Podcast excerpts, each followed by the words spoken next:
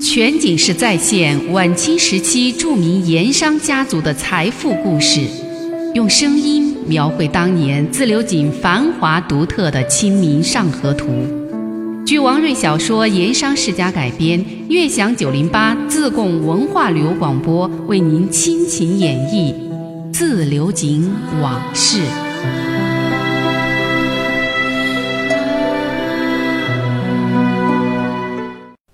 这天中午，王朗云宴请警场实力盐商，地点也选在了鹤鸣酒楼。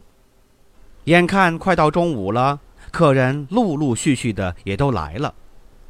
开席的时候，王朗云当仁不让的坐了主位，依次下来是李安亭和胡元海，这两位年纪大而且德高望重，也就坐了王朗云的左右两边。再往下，这才是陕商陈兴甲、刘生和。以及姓郭的、姓黄的这些个中等实力盐商，这两位盐商啊，平时相处也不错，也比较听从王家、严家这两家的话。那至于李成才，是自愿的刀陪末座。因为今天也不是什么特别的宴请，就没有上什么全猪席、全羊席这类的大席面。不过也专门点了几样酒楼的特色菜品。开席动过筷之后。王朗云端起了满满的一杯酒，站起身来，望在座各位一一的致意，说道：“各位仁兄，感谢各位赏光。今天我王朗云做东，将大家请到这里，也不是有什么事，主要是大家会会面，叙点警场事务，也不来什么客套之类。这里先敬大家一杯薄酒，聊表心意，然后请各位随性而为，饮酒、品菜、聊天、叙事。”各听其便，舒服就好。这一杯开喜酒喝过之后，两张桌子上气氛也就随意了起来。尤其是事业管事那一桌，有穆师爷以及严家的一个姓胡的师爷在场。哎，这个人也喜欢讲笑话，荤段子、素段子那都是行家。他和穆师爷两个人一唱一和，席面上哄笑之声不断，兴致很高。而这边盐商的桌子上，严小凡、李成才两个人也是尽其所能，各方的招呼应酬着，配合着王朗云营造气氛。酒过三巡，菜过五味，王朗云觉得时候到了，该说点正事儿了，就朝严小凡递了个眼色。严小凡那边略微点了点头，表示收到，然后拿起酒杯，满满的斟上了一杯酒，又清了清嗓子。换上一种郑重其事的态度，开口说道：“各位警场仁兄，安亭老前辈，元海老前辈。”他呀，依次叫着对方的名字，表示恭敬和郑重，一一的举杯致意。还有兴甲兄、生和兄、凤成兄、成才兄、郭兄、黄兄。这里小弟借朗翁这个席面，先敬各位一杯薄酒。我自己先干为敬。说完，自留一扬脖，严小凡把酒一口喝干，然后亮了亮杯底，抹了抹嘴，说道：“今天朗翁出面，请在座各位来此鹤鸣酒楼一聚，聊叙乡情之外，还有一点小事，也想趁此机会议一议，求得彼此的共识。各位都是警场头面人物，在自流井这块地界上说话是举足轻重。”套用一句俗话，叫做“盐商中的老大”，所以有些事儿，现在这个老大圈子里一他一议。下面就由朗翁这位老大中的老大，给在座各位谈点事关自流井大局的事儿。严小凡这番开场锣鼓唱完，回头向王朗云示意，王朗云也不谦让，按照原先的计划，把这出议好的鸿门戏给唱了起来。王朗云放下杯子，站起身，向各位依次抱拳施礼，这才开口朗声说道：“今天这个场合，大家一聚一堂，很为难得。在这里，我再次感谢各位赏光，给了我王朗云的面子，尤其是德高望重的亭翁、海翁。”说着，他向右侧的李安亭、左侧的胡元海点头致意，还有。陕籍的兴甲兄、生和兄、凤成兄，以及本籍的成才兄、郭兄、黄兄，在座各位都是自流井的实力盐商，也是说得起话的人物。平时称大家看得起，井场上一些事情，我王朗云爱出头露面，为大家争理，也为大家争利。如今眼下这井场上下，正有一事，不仅让大家犯难，而且也危害我井场盐商的利益。我王某今天借这个机会给大伙儿说一说，也让大伙儿议一议。如若各位要我王朗云出头，我也愿意城头为之，在所不辞。说完这一番话，王朗云稍有停顿，环视一周，看了看在座诸位的反应，然后又说道：“本人今日要畅头议计的事情，就是官府于沙湾新设的水利局，已开张一月有余。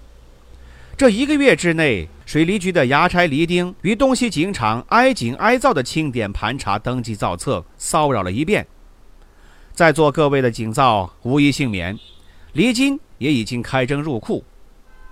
各家在原有缴收的离票基数上又多挣了多少冤枉银子？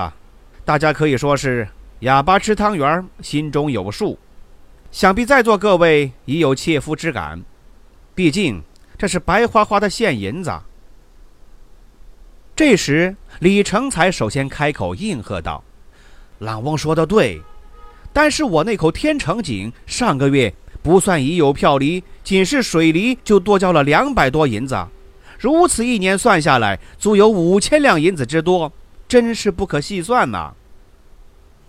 严小凡又接过李成才的话尾子，补充说道：“我那永新井、海潮井、盐坡井、海流井这四口井，一个月的水梨就征收了八百多两银子，还不算其他小灶。”井上造访师爷算了个账，一年下来，仅是我严家名下这水利银子两万两都打不住。正如朗翁所说，都是白花花的银子啊，实在是让人心疼。全景式再现晚清时期著名盐商家族的财富故事，用声音描绘当年自流井繁华独特的《清明上河图》。据王瑞小说《盐商世家》改编，悦享九零八自贡文化旅游广播为您倾情演绎《自流井往事》。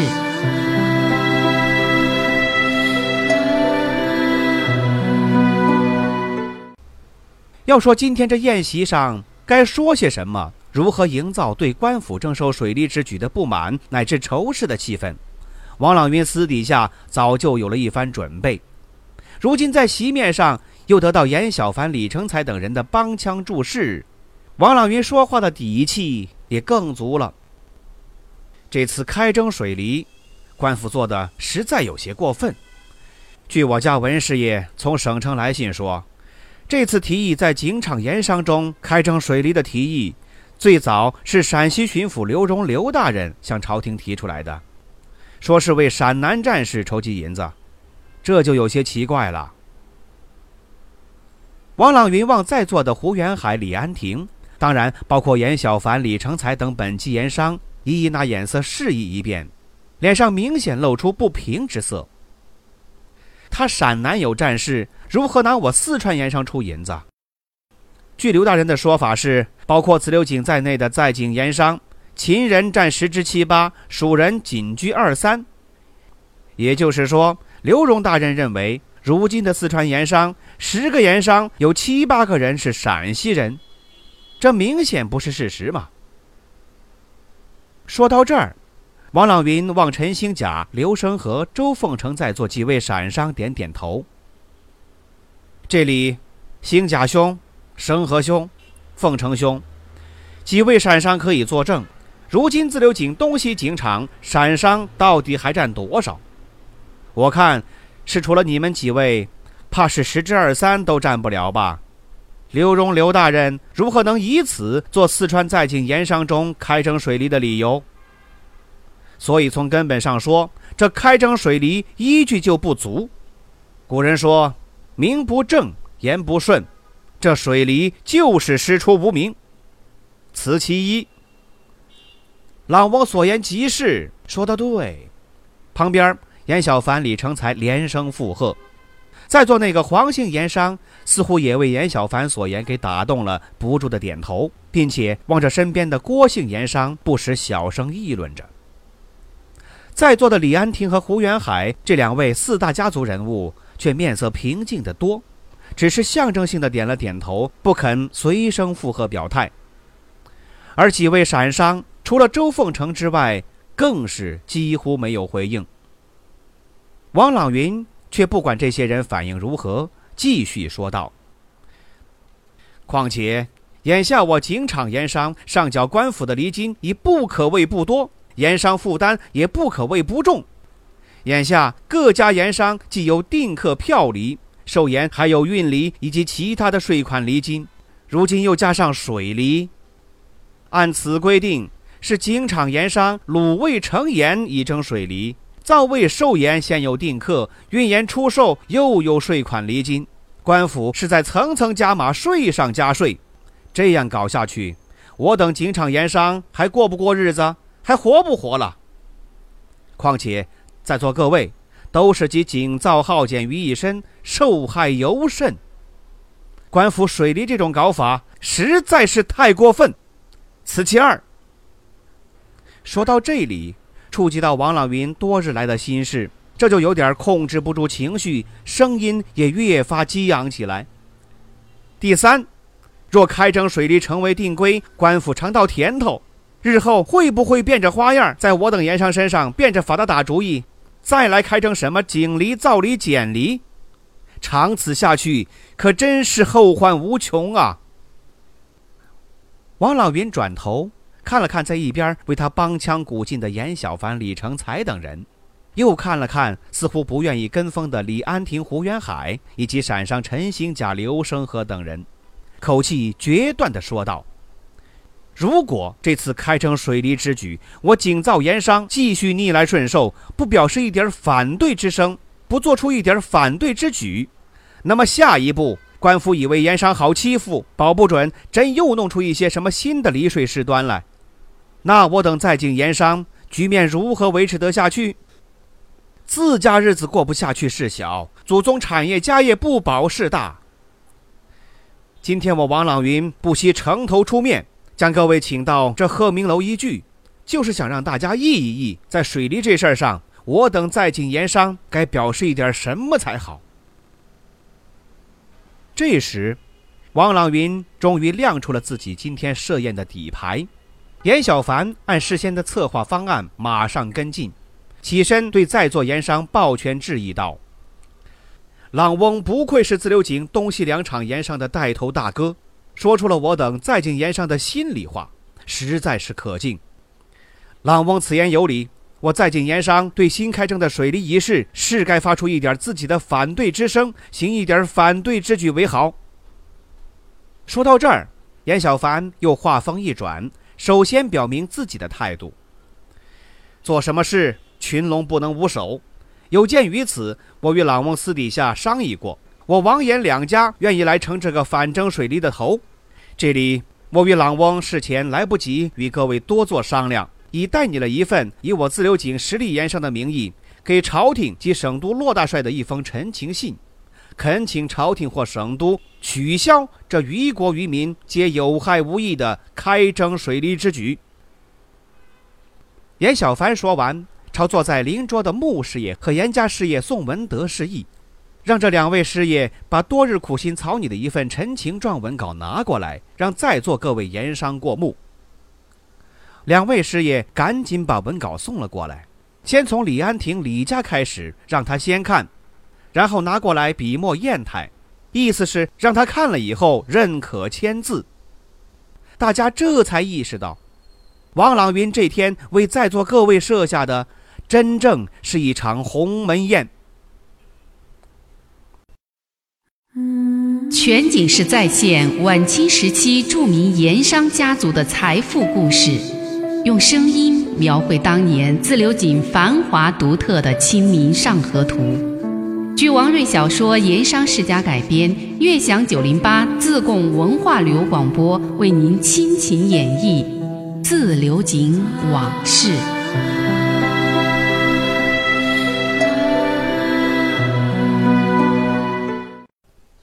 一众盐商还没有回过神儿来，那边严小凡又说话了：“我和朗翁还有一个意思，不知是否可行。此刻要与大家商量商量，求得各位共识，以便共作举措。”严小凡回头向王朗云望去，只见王朗云微微点了点头，就向在座盐商进一步说道：“这就是从本月开始，对征缴水利一事，在朝廷和省都没明白答复以前，我在京盐商一律暂停缴纳。不知各位意下如何？”这一说。原本还你一言我一语、有些议论纷纷的宴席厅，立马安静下来。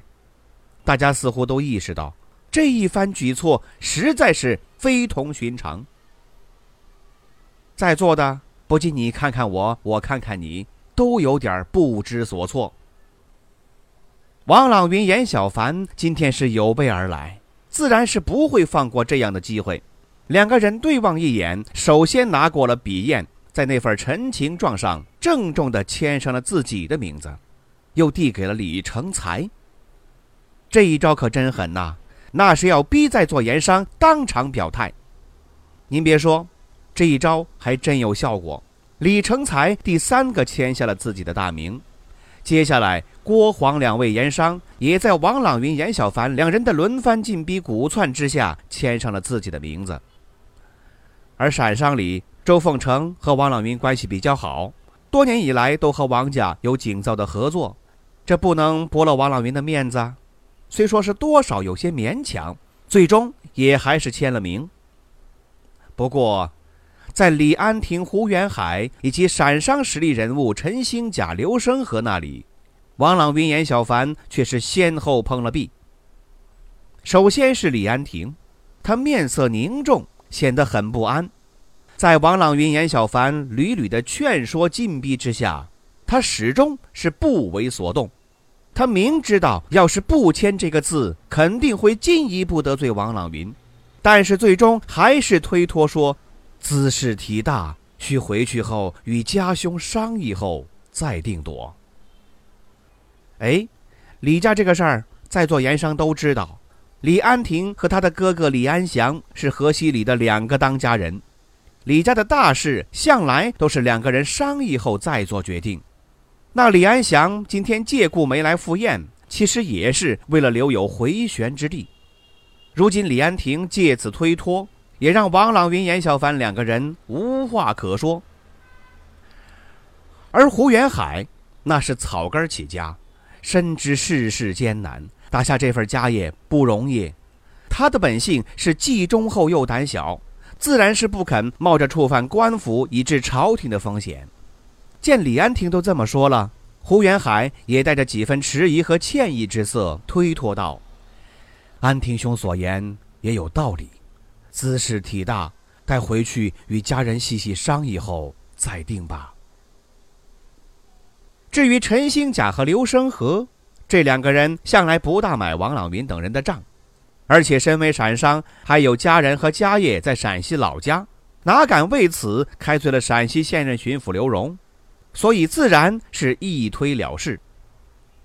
就这样，李安亭、胡元海、陈兴甲、刘生和这四位警场实力盐商，最终没有签字。陈情状既然没能获得在座盐商都一一的签字首肯，那么联合抵制水利之举。更是难以落实了。王朗云、严小凡这两个倡议人不免有些大失所望。王朗云负气之下，把那份已经签过了一些名字的陈情状拿在手里看了又看，咬着牙说道：“都说众人齐心，点石成金，又说众人拾柴火焰高。”可如今事关大局，却总有人个人抱着一把小算盘，在那里为自己打算，不肯真正为警场齐心尽力。我王朗云怕的是，日后要真正有什么大难临头，大家照常是个人自扫门前雪，休管他人瓦上霜那一套，整个警场将怕是岌岌可危。严小凡怕王朗云当众再说出些什么难听话来，赶紧过来把王朗云给劝住。那一天，在鹤鸣酒楼的一场盐商宴席，最终不欢而散。我们前面曾经说到，水利局的戴师爷向张局员建议走好两步棋，第一步是依靠胡县城，这第二步就是拉拢以及分化一批盐商。您看，这些盐商还用得着分化吗？那么如此说来，水利局是不是就可以高枕无忧了？恰恰相反，王朗云、严小凡想挑动警场盐商集体抵制官府水利的计划没有成功，也就此逼着两个人开始实施更加激烈、更加危险的反对水利之举，而事态不可避免的进一步发展恶化。不过，自流井地界上也就更加有好戏可看了。那么会有什么好戏呢？我们下回再说。